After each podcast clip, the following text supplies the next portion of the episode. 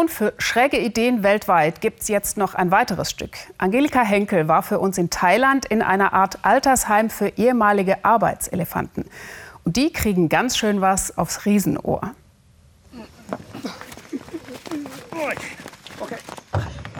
Sieben Männer, ein Klavier, abseits im Gestrüpp. Heute hat Paul Barton ein lautes Stück ausgesucht.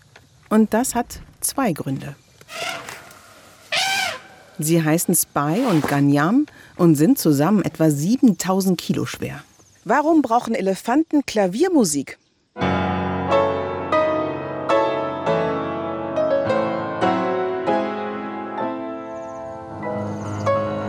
Wir sind am Fluss Quai, vier Autostunden von Bangkok entfernt. Da, wo nicht nur alte Wasserbüffel und Arbeitselefanten ein neues Zuhause gefunden haben, sondern auch Paul Barton. Er liebt Elefanten und die Musik. Musik kann Musik kann unseren Gefühlen Ausdruck geben. Es ist eine Art, genau das mitzuteilen, was wir uh, tief in unseren Herzen spüren und anders nicht ausdrücken können. Diese Elefanten haben ein hartes Leben hinter sich. Ihre Füße liefen auf heißem Asphalt, als sie Touristen durch die Städte trugen. Heute darf Gainar sich schubbern, so viel sie will. Früher musste sie Bäume schleppen, 20 Jahre lang. Viele haben geschundene Ohren, aufgerissen von Ästen im Wald. Seit 1989 ist das in Thailand verboten. Sie wurden gezwungen, ihre eigene Heimat zu zerstören, oft mit Haken am Kopf und Messer am Ohr. Wir sollten uns schämen. Wir sollten alles tun, um den Elefanten ein besseres Leben zu bieten.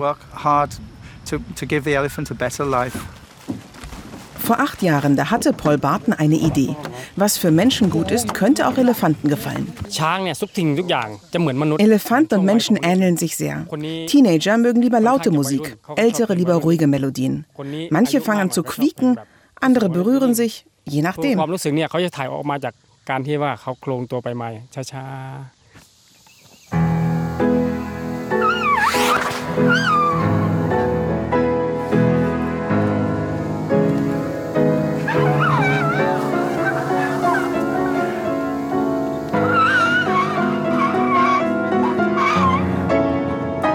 Quietschen sie Beifall? Singen sie mit? Wir wissen es nicht. Aber Rhapsody in Blue, das scheint ihnen zu gefallen.